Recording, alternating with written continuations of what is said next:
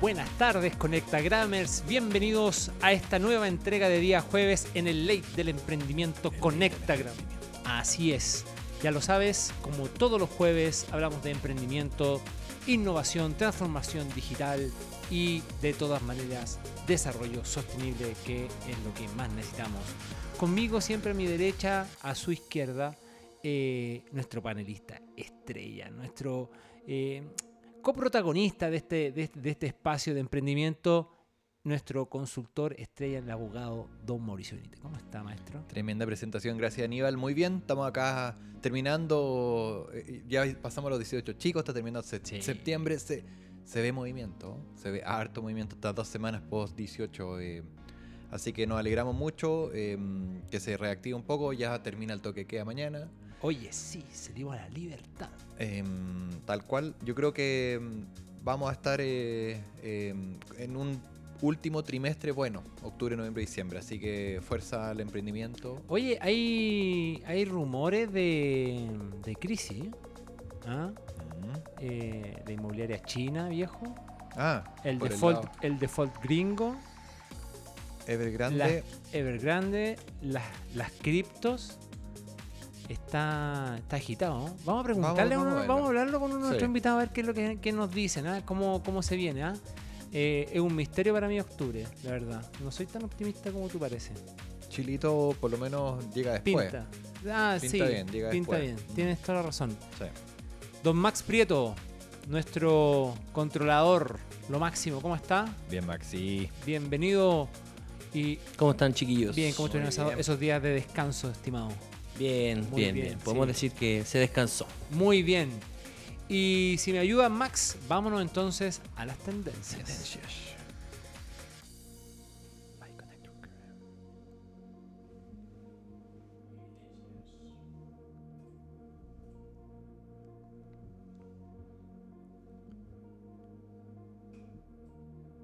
Y la tendencia tiene que ver con algo que va a marcar la pauta en general del programa del día de hoy. ¿Cómo proteger tus inversiones cripto tras la prohibición de China eh, y sus reguladores?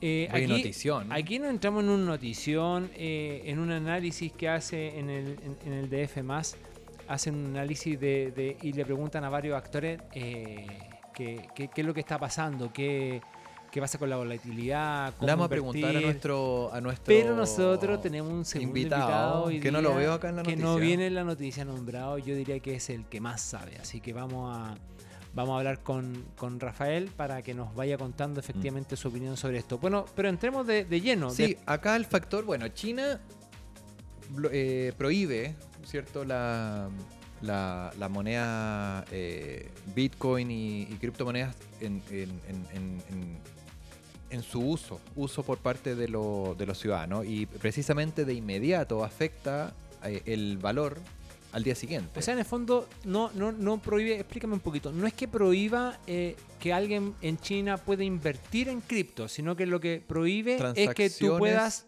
pagar efectuar, cripto efectuar transacciones en criptomonedas en, en el país. Esa es la, la prohibición. internamente, pero un chino puede comprar cripto. Tienen, tienen. Y la minería se, se vio un poco afectada también, el mining. Pero eh, lo que se prohíbe efectivamente es la transaccionalidad.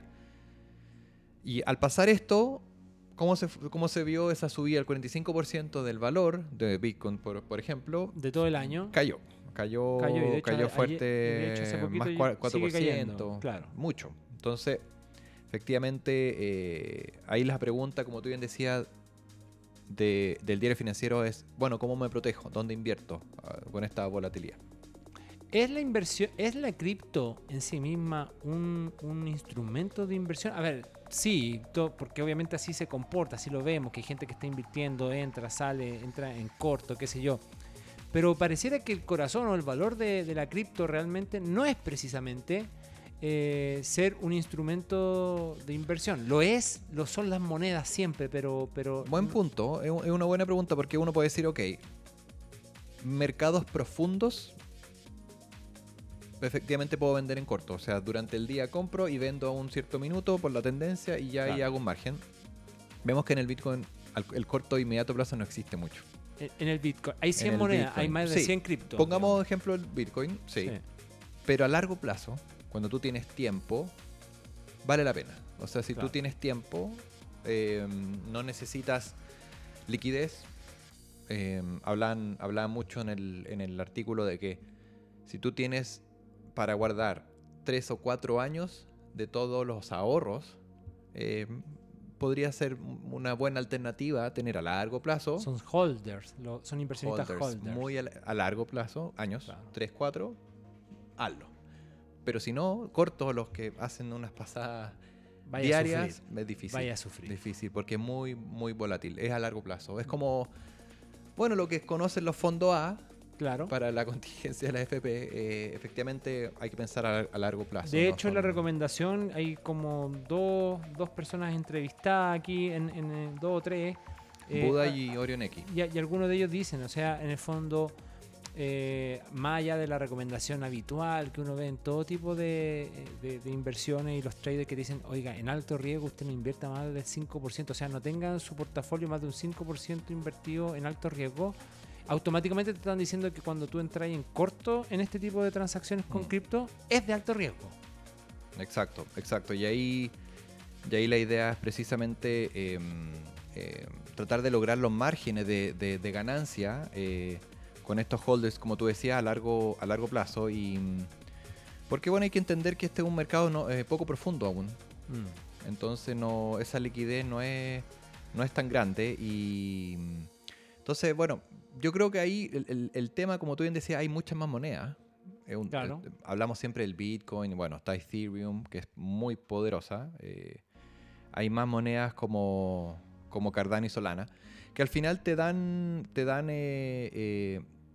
es la segunda, la Ethereum es la segunda divisa más grande del mundo y finalmente tiene una gran tra- transaccionalidad. Tú, hay liquidez. Claro. Entonces puedes también eh, invertir tus ahorros en esa moneda. Te invito a que dejemos en pausa. Te invito a que dejemos en pausa esta noticia de, de- y, y el análisis más profundo para que lo conversemos con nuestro segundo invitado. Eso. ¿ah? Y, y antes incluso va- vamos a hablar de lo que está pasando en Salvador, ¿verdad? Ujú. Pero vamos, eh, te invito mejor a hacer un viaje al futuro. Vamos. O sea, vamos con la primera entrevista y vamos a hacer un salto en el tiempo, estimado Max. Vamos.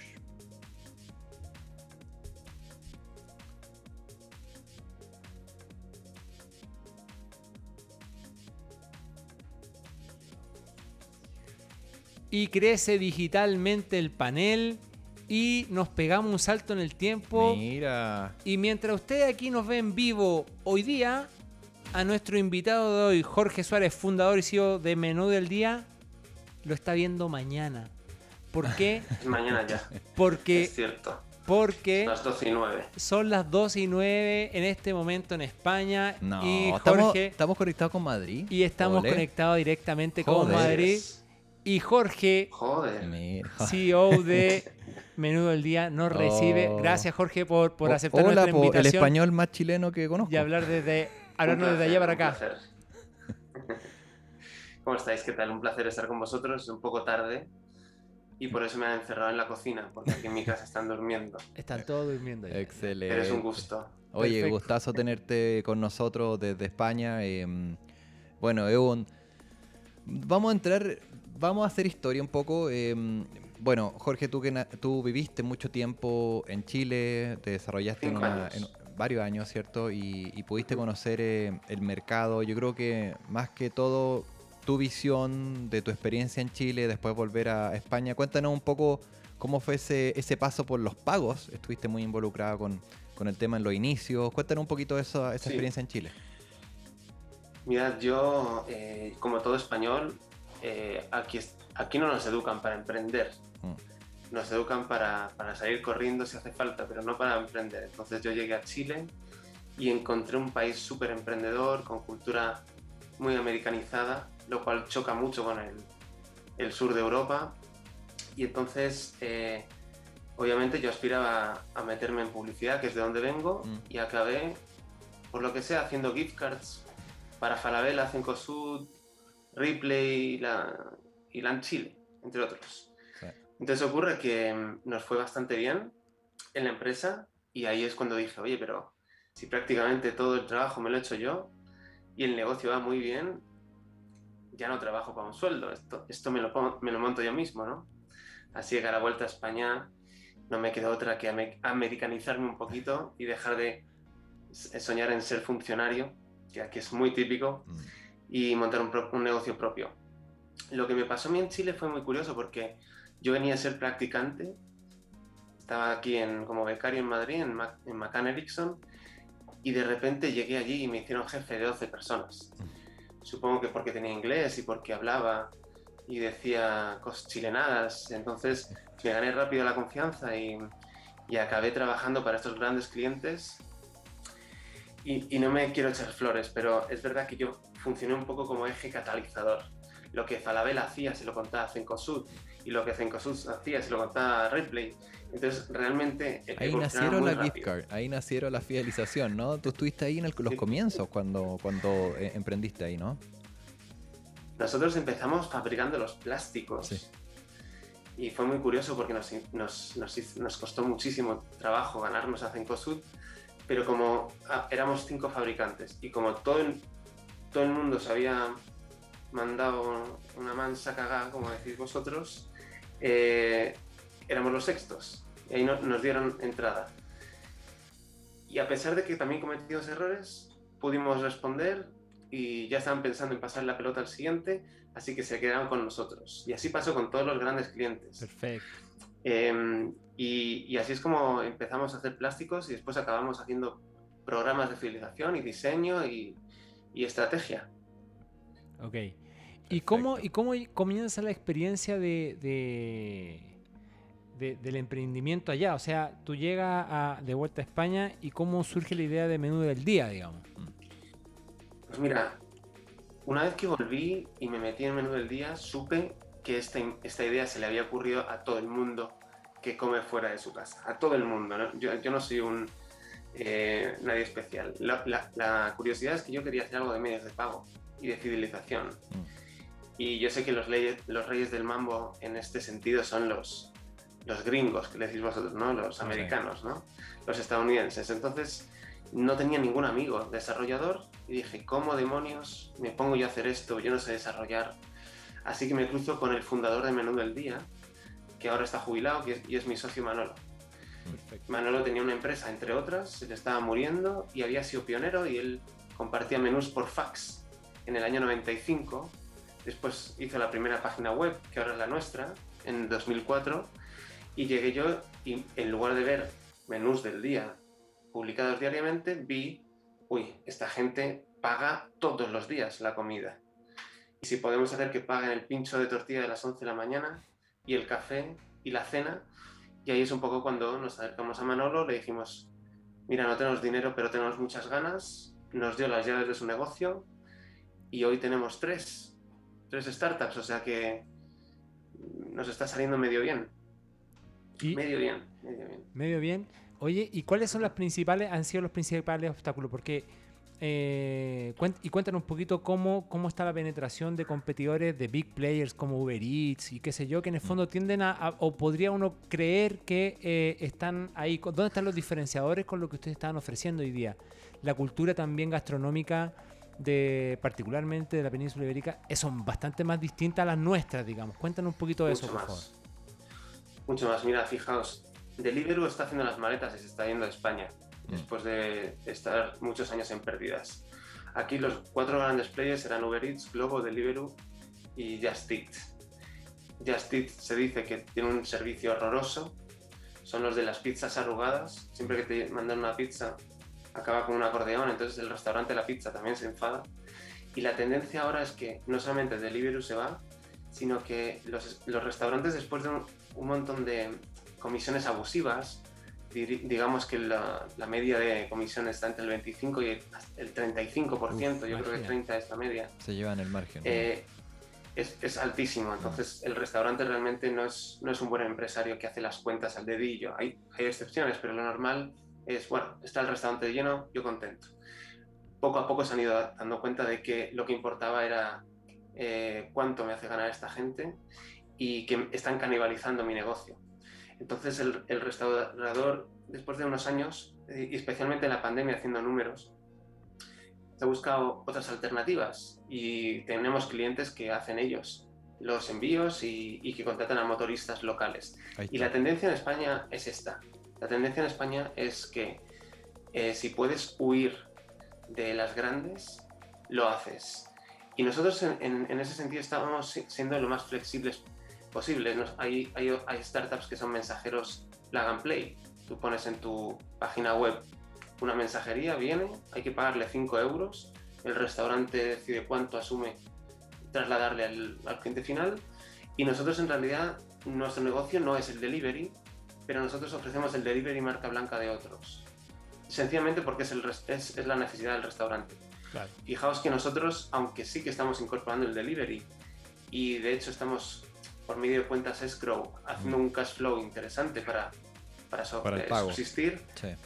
Claro, porque, porque es, es ver- es verdad que co- cobramos una comisión de 3,9%, que es muy baja, dentro de este mercado es muy baja, pero nosotros somos un SaaS, entonces lo que queremos hacer es crecer en la comunidad de gente que ve el menú de hoy, porque somos la única plataforma, eh, hay pequeños competidores, pero realmente son súper pequeños, entonces somos la única plataforma que da la información actualizada diariamente y todo lo demás eh, no nos importa tanto. Entonces, si los clientes nos pagan una cuota mensual que de media son 41 euros, unos 50 dólares, una cosa así, eh, preferimos ayudarlo todo lo que, lo que podamos mientras que se quede con nosotros. Esto nos ha llevado a crear una segunda startup, porque puestos a abastecer a los clientes restaurantes de servicios, acabamos con 8 partners, después 12 partners y ahora tenemos un marketplace.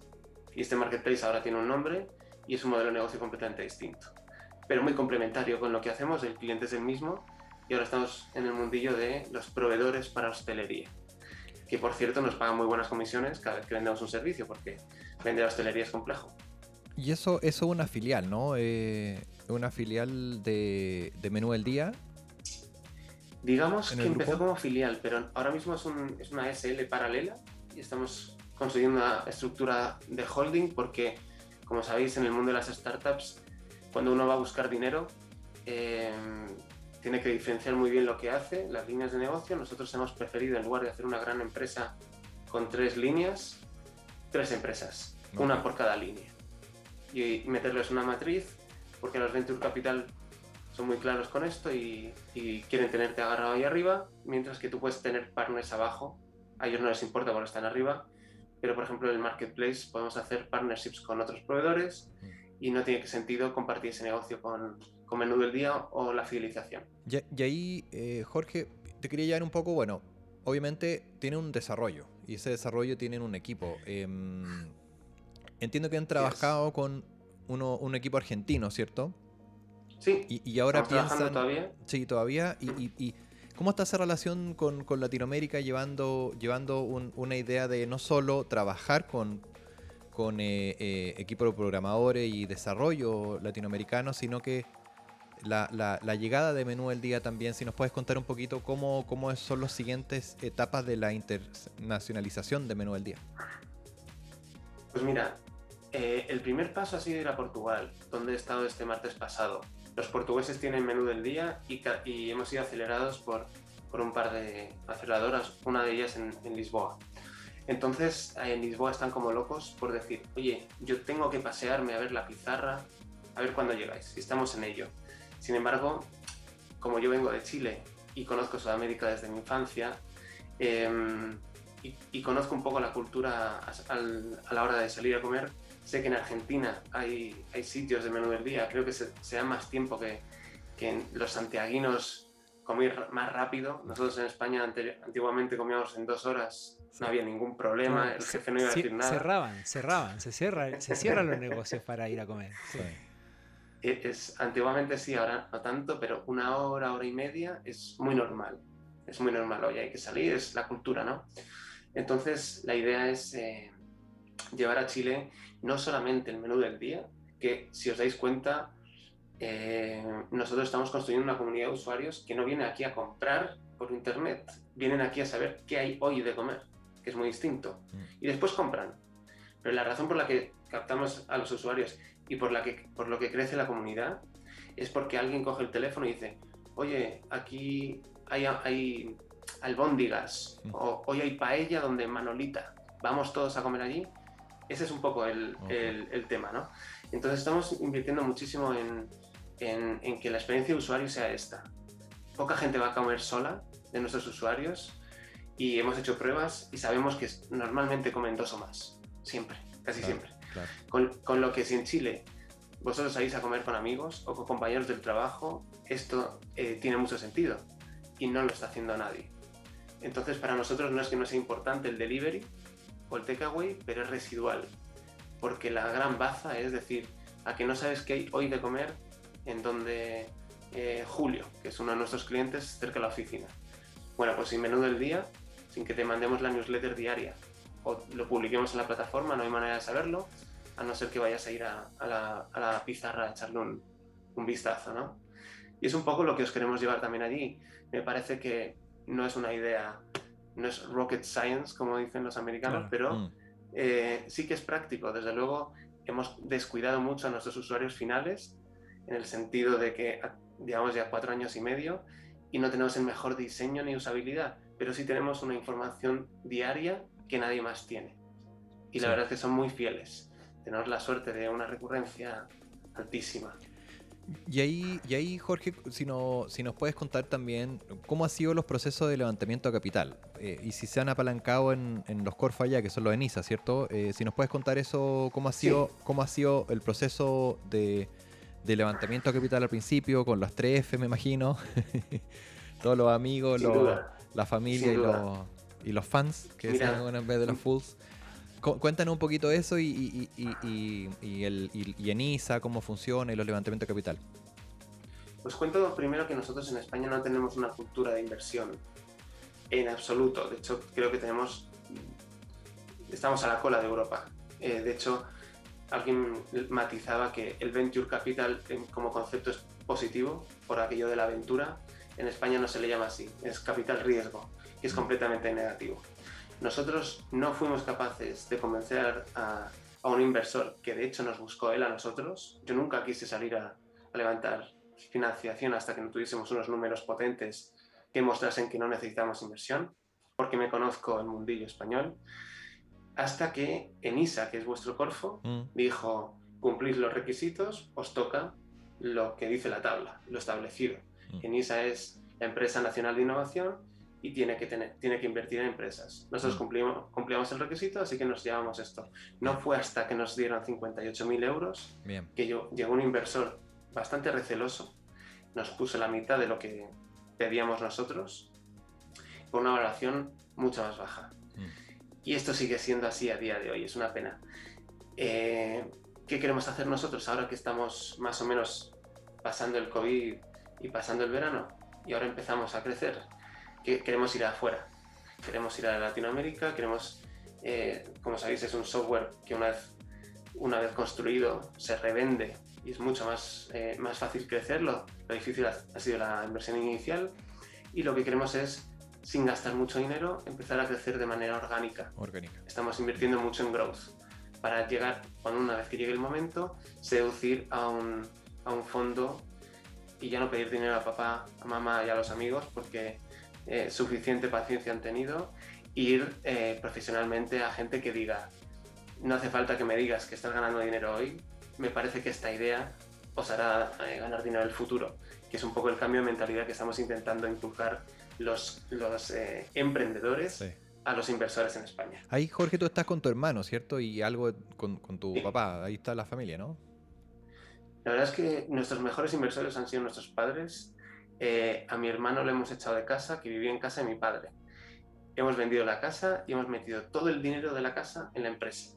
Buenísimo. Espectacular, espectacular. La verdad es que en 2020 tener un negocio que vive de la hostelería que estaba cerrada, o sea, aguantar, pasar de 20.000 euros mensuales a 0 euros durante tres meses, tres meses de 0 euros cada mes, ha sido súper, súper difícil.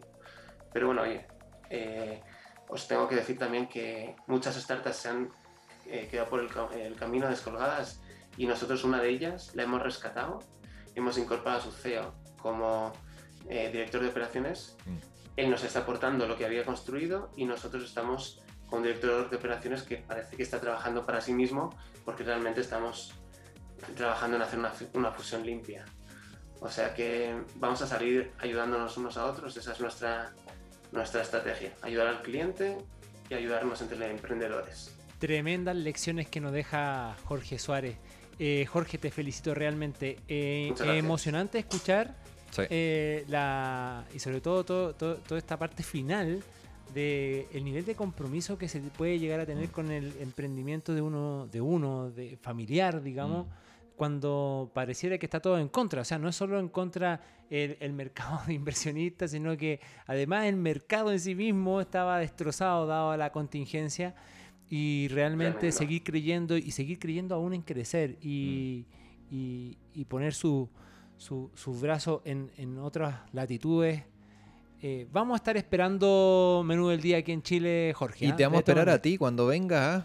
Tienes que estar aquí en la radio. 2022. Y en lo vamos- 2022, si me 2022. invitáis, Acá vamos a estar. Aquí vamos a estar, Jorge. en seis meses me invitáis de nuevo ahí físicamente. Ahí problema. Excelente. Acá estaremos. Muy buena noticia.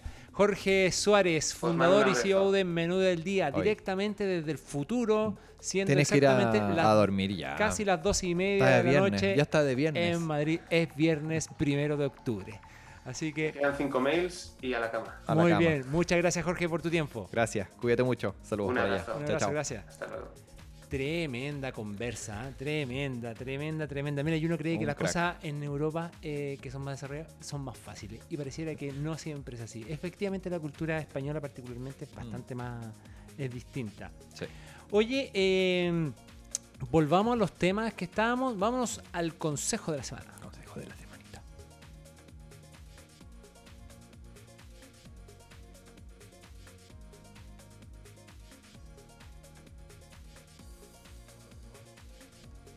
Y el consejo de la semana, bueno, va- vamos a volver a las criptos.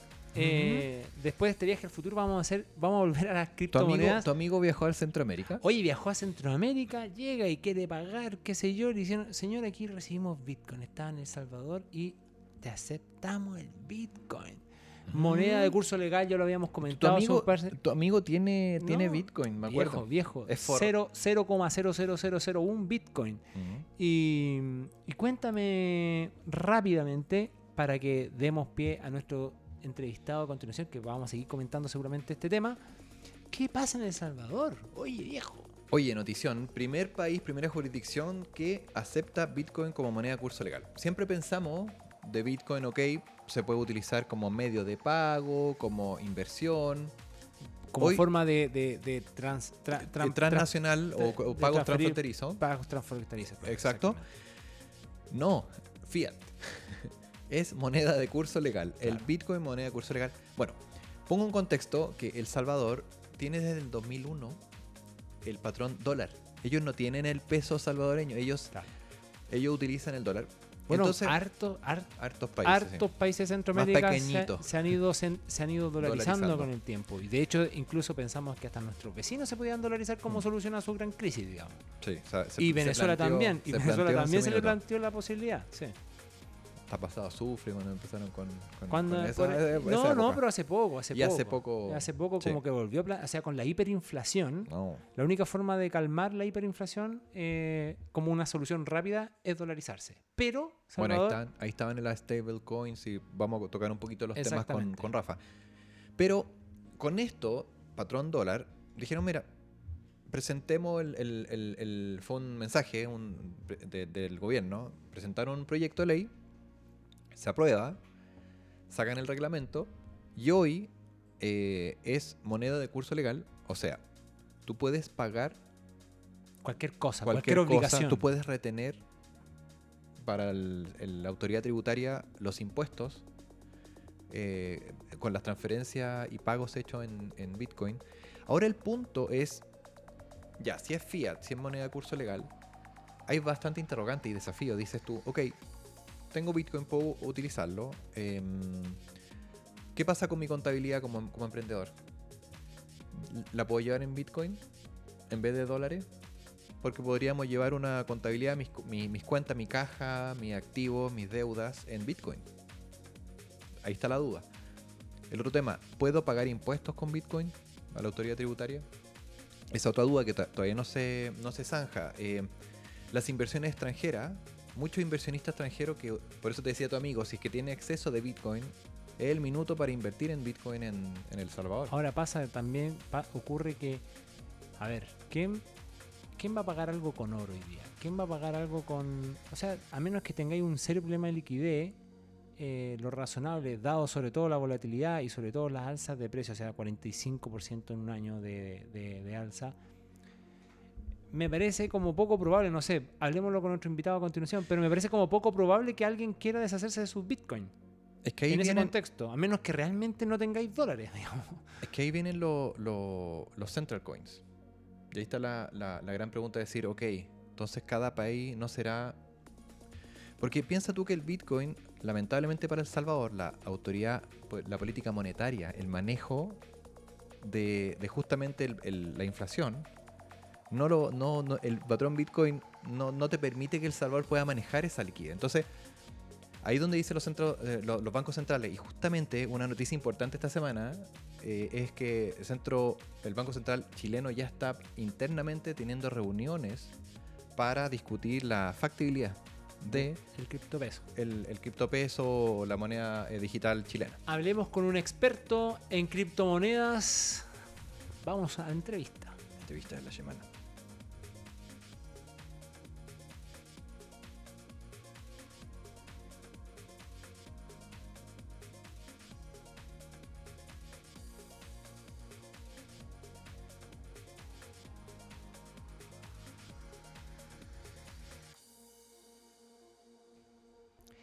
Y crece el No. panel nuevamente de manera digital. Excelente. Y me encanta que esto ocurra, que, que nuestros invitados se repitan. Eso. ¿ah?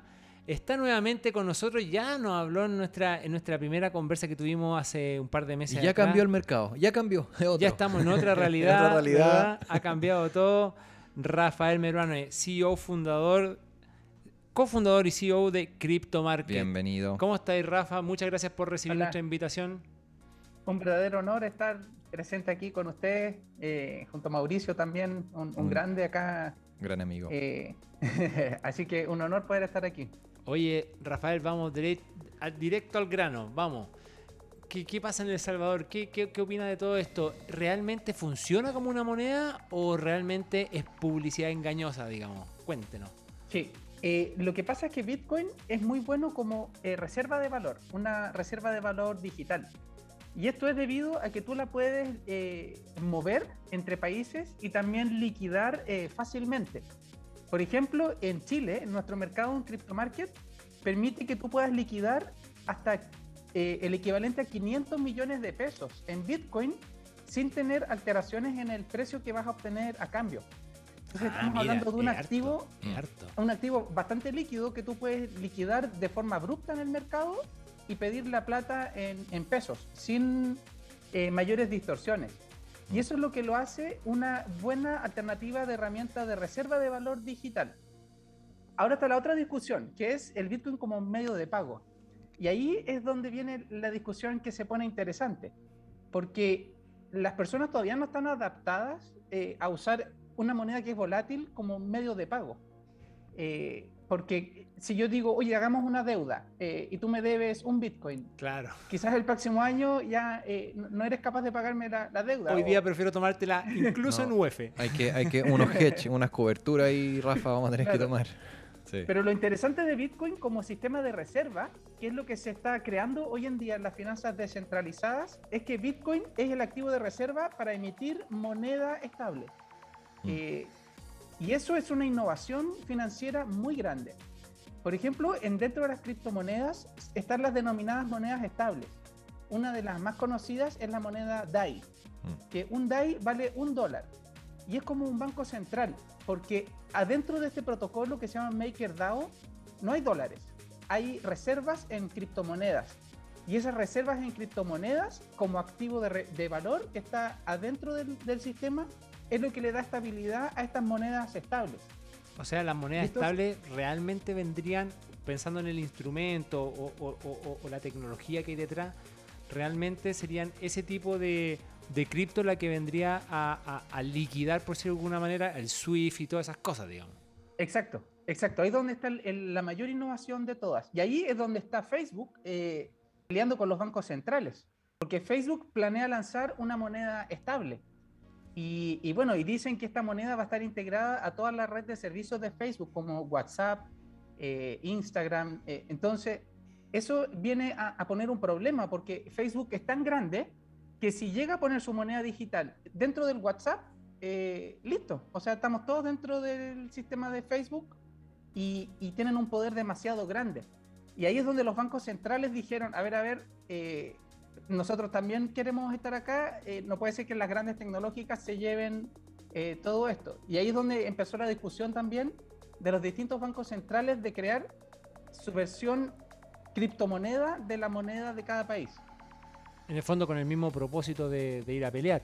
De hecho, a propósito de la, de la crisis de la inmobiliaria china Evergrande, eh, claro, que estamos hablando de, de un- de unas compañías eh, brutales, brutales de lo grande.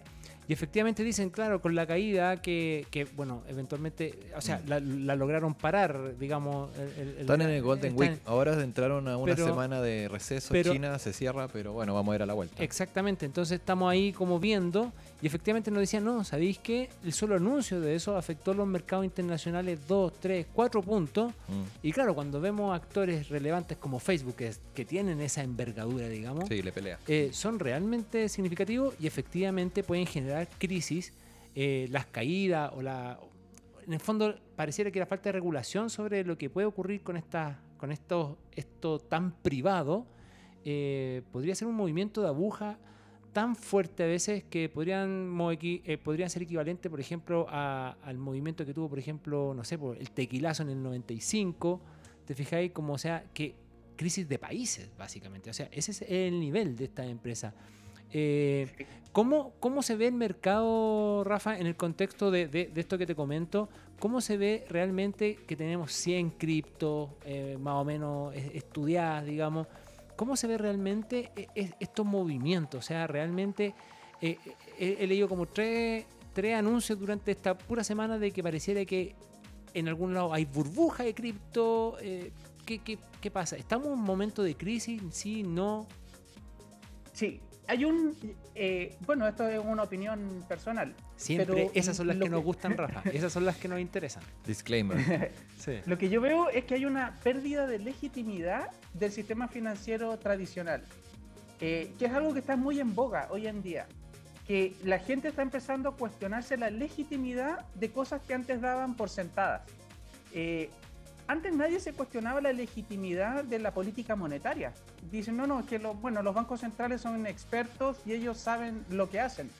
Pero hoy en día, por ejemplo, ustedes lo pueden googlear, que la Reserva Federal está comprando acciones y bonos de empresas privadas.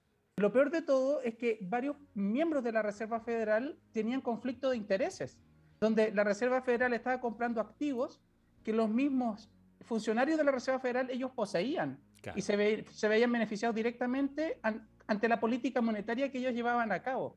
Entonces, ahí uno empieza, la, la gente empieza a cuestionarse, bueno, esta política monetaria, ¿a quién beneficia?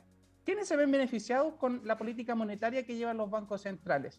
¿Es la gente la que está siendo beneficiada o quizás hay un grupo de privilegiados que les está llegando el chorreo en, en mayor medida? Oiga lo que está diciendo Rafael, ¿cómo se le ocurre decir tremenda barbaridad?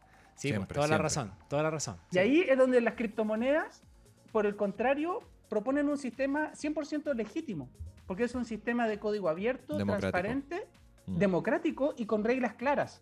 No hay alguien que se tome el poder y, y empieza a decir reglas, dictar reglas para el resto. Y esa libertad es la esencia misma que puede llevar a un sistema a prosperar. Porque, bueno, puede que haya una burbuja, pero si hay una burbuja, eh, al haber tanta diversidad de criptomonedas, eso no va a afectar a otras criptomonedas que sí están funcionando bien. Entonces, el hecho de que haya diversidad y que haya libertad en las personas es lo que da mayor estabilidad al sistema al final. Sí, ahí yo creo que bueno, falta tiempo, o sea, para que también muchas más personas puedan acceder a esa democracia financiera, ¿cierto? Eh, hoy por hoy El Salvador, con el patrón Bitcoin como moneda curso legal, como fiat, el Banco Central del Salvador no va a poder efectivamente eh, controlar el flujo, pero por la, por la esencia tú nos comentas de, eh, la, del Bitcoin, debiere tender a, a- a tener un, un rol preponderante en la estabilidad por, a, largo, a largo plazo. Son- o- o- eso es efectivo, ¿cierto? Para otras jurisdicciones que quieran tomar ese ejemplo. El- en el fondo el Bitcoin, el Banco Central no lo puede imprimir. Y ahí está la garantía eh, de que tiene un, un- un un activo que está, puede estar acumulándolo y que no puede ser distorsionado. Es como que el Banco Central estuviera acumulando oro.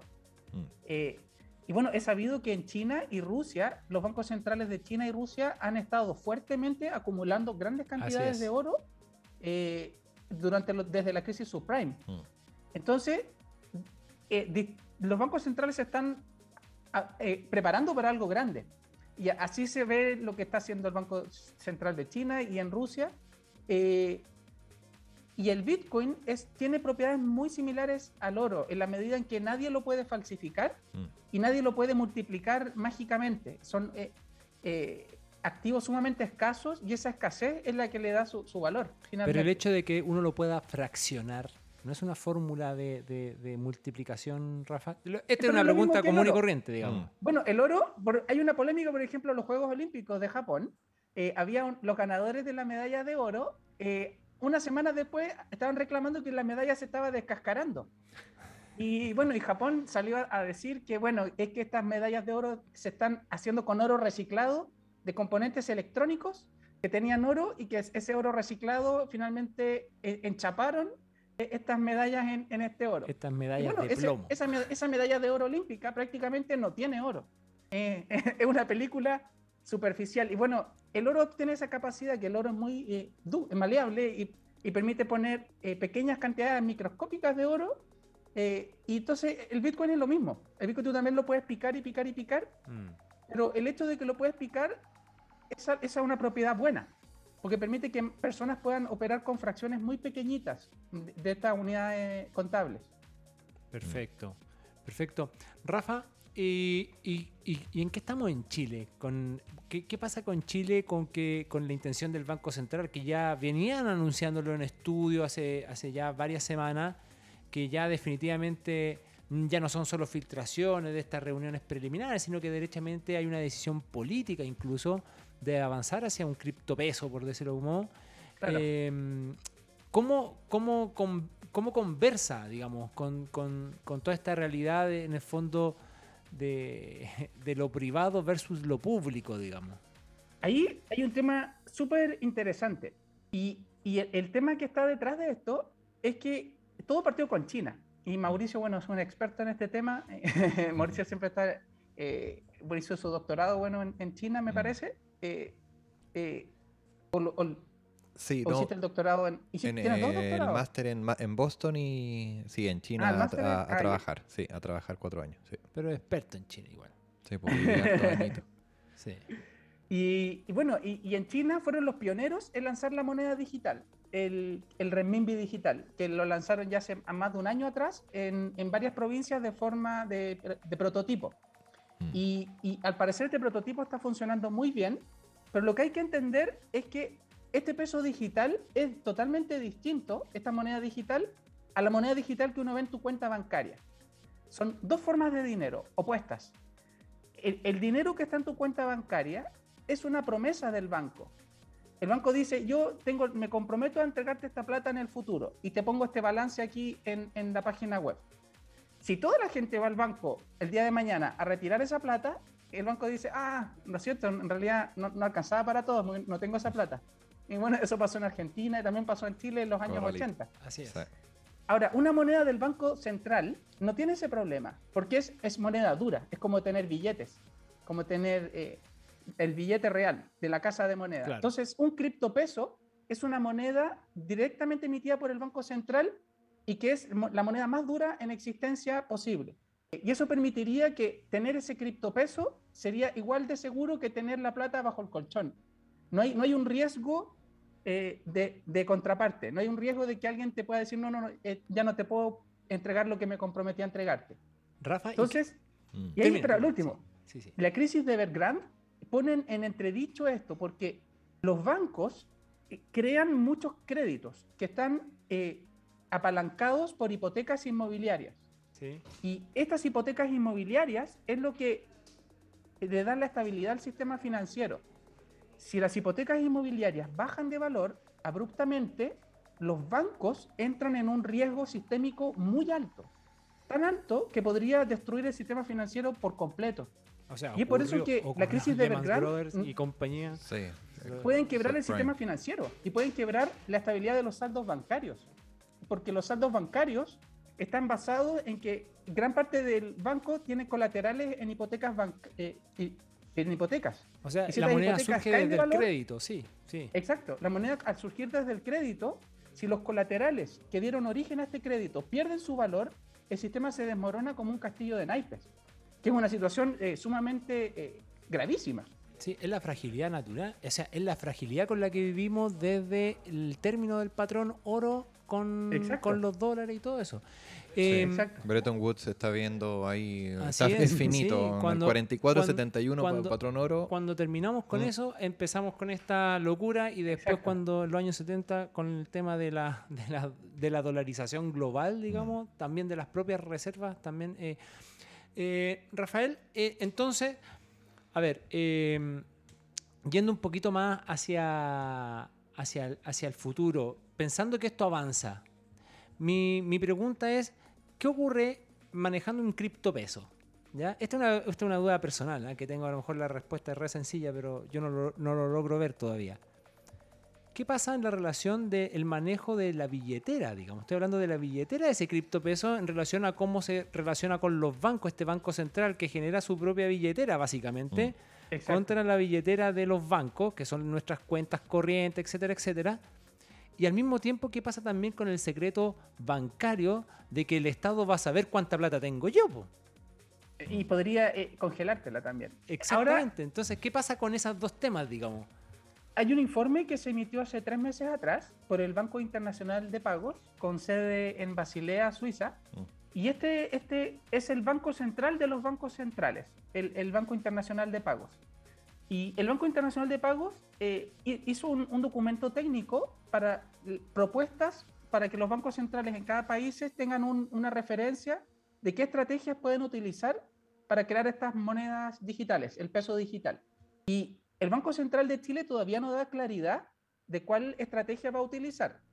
Pero el documento que eh, emitió este banco, el Banco Internacional de Pagos establece varios como sabores. Eh, eh, hay un sabor que es el- la versión más libre de la moneda, que es como eh, la moneda directamente entregada a la persona y que la persona disponga de esta moneda como que fuera dinero en efectivo.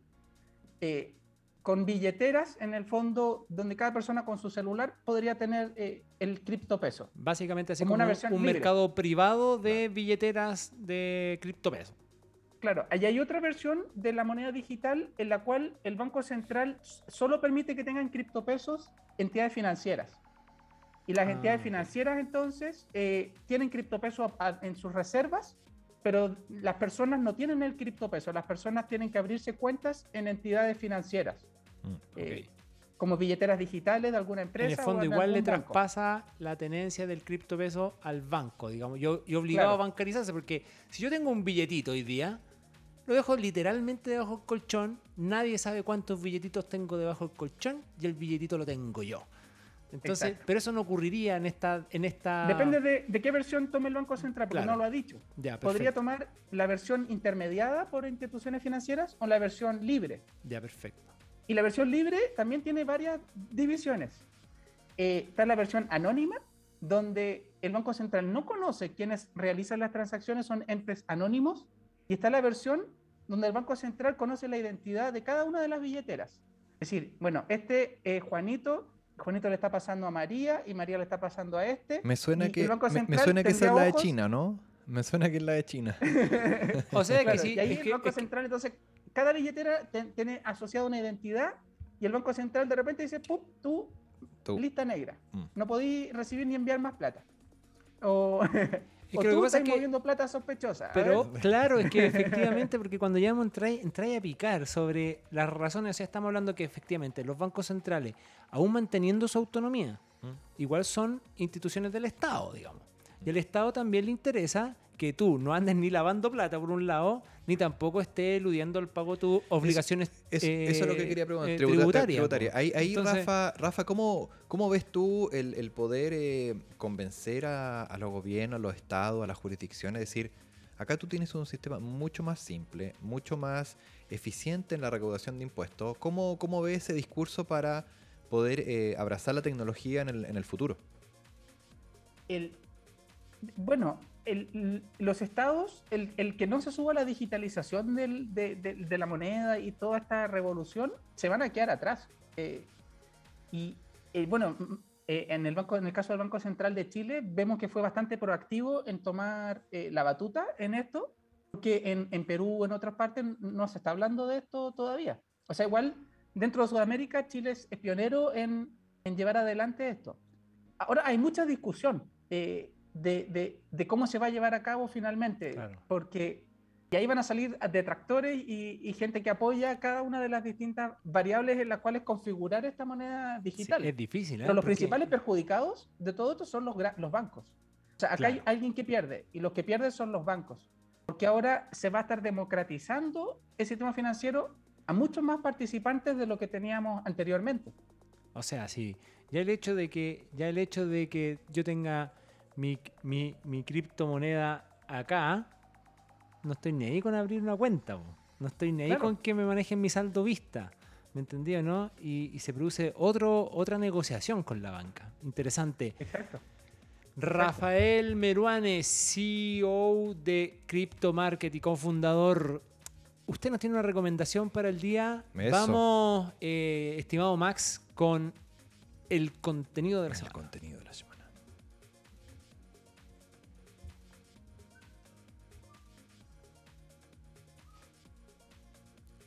Y porque no nos aburrimos de hablar de criptos, don Rafael Meruane Mira. nos recomienda este librazo.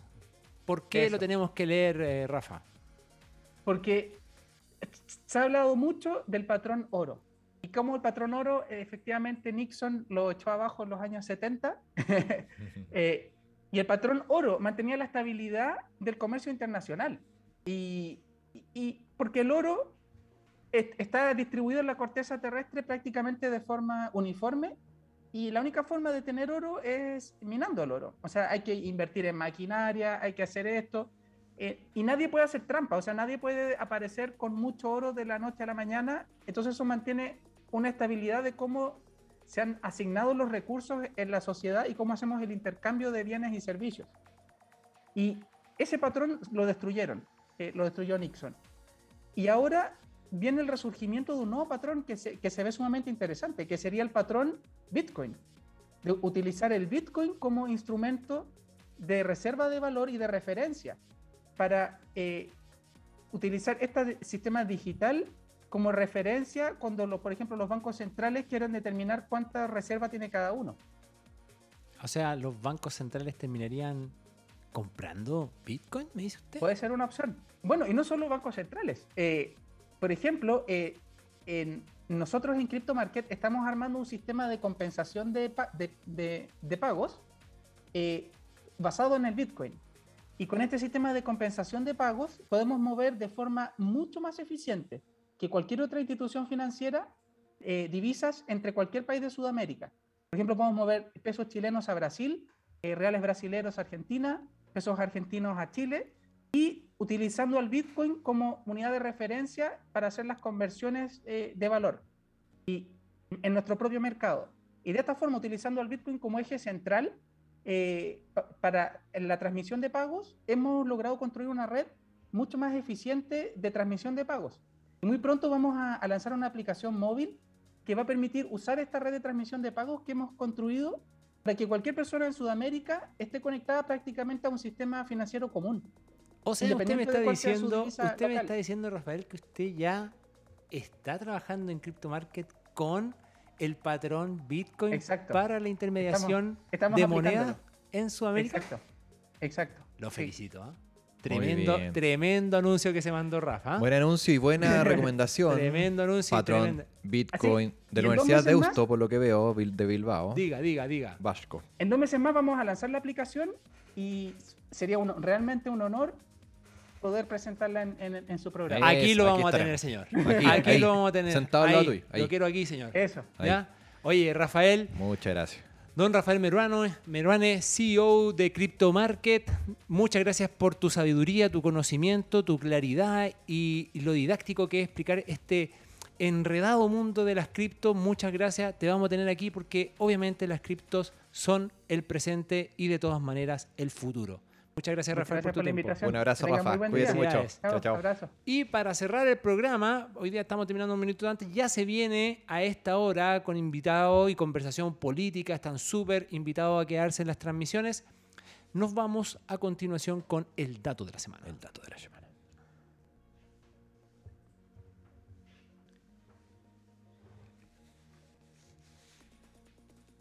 Y el dato de la semana, queridos Conectagramen, pongan atención, pongan rec en este momento. Ojo, ahora pestaña y seca. ya. Ceja. Este momento nos tomamos como Conectagram porque les queremos hacer una tremenda invitación como Conectagram, ¿verdad? A todas aquellas startups que quieran presentar sus negocios a inversionistas ángeles Mm. en Conectagram. O sea, si tú eres un emprendedor o un innova- un innovador, estás buscando una nueva oportunidad para acelerar tu negocio y conectarte, ¿verdad? Con las personas que tú crees que puedan ayudarte a escalar, ¿verdad? En Conectagram estamos buscando desde hoy, ¿verdad? Eh, emprendimientos que sean dinámicos, con rápido potencial de crecimiento y con opciones reales de escalar, ¿verdad? Para que nos presenten tu esta- eh, sus startups y nosotros los vamos a acompañar para ir con inversionistas ángeles eh, y inversionistas de, de- de otra escala. ¿ya? Así que es el momento para que tú te acerques a nosotros, nos cuentes tu historia, ¿verdad? Y obviamente no te pierdas esta oportunidad. Durante los próximos días vamos a estar recibiendo solicitudes directamente en nuestras redes sociales, correo electrónico, en Facebook, en Instagram, ¿verdad? Para que nos cuentes el nombre de tu startup, la fecha de creación, una breve descripción, ¿verdad? ¿Qué hacen la propuesta de valor en la etapa actual que te encuentras?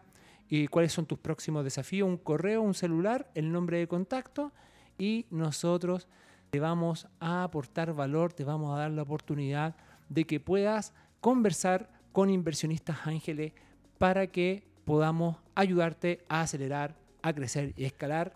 No te pierdas esta oportunidad. Tremenda oportunidad para nuestros emprendedores. eh, un datazo, datazo de la semana. Vamos con ese dato, no te pierdas la oportunidad de poder presentarnos tu negocio. No, ojo, nosotros no queremos, no, no queremos una, una tajadita, este es como el, el disclaimer, ¿verdad? Así como no queremos Nada. una tajadita, nada. Nosotros queremos aportar a la comunidad emprendedora, a nuestro ecosistema, para conectar partes, conectar emprendedores con sus startups, con desarrollo tecnológico, con eh, los inversionistas. Y ojo, no solo el dinero, sino que también con el conocimiento, que es muy fundamental Smart para money. escalar. Smart Money. Así que quedan invitadísimos, no se lo pierdan. Muchas gracias, don Max Prieto, Gracias, Maxi. don Mauricio. Hoy día Muy buen hoy nos fuimos en volada con el tema de las cripto hoy día. Está bueno. No, Yo ahora sigo. le- le sigo, si- sigo ahora. Voy con el gobierno de El Salvador a, la- a las 9 de la noche. Muy bien. ahí. Así que ya lo saben, emprendimiento, transformación digital, innovación, desarrollo sostenible, Conectagram todos los jueves a las 7 de la tarde. Chao.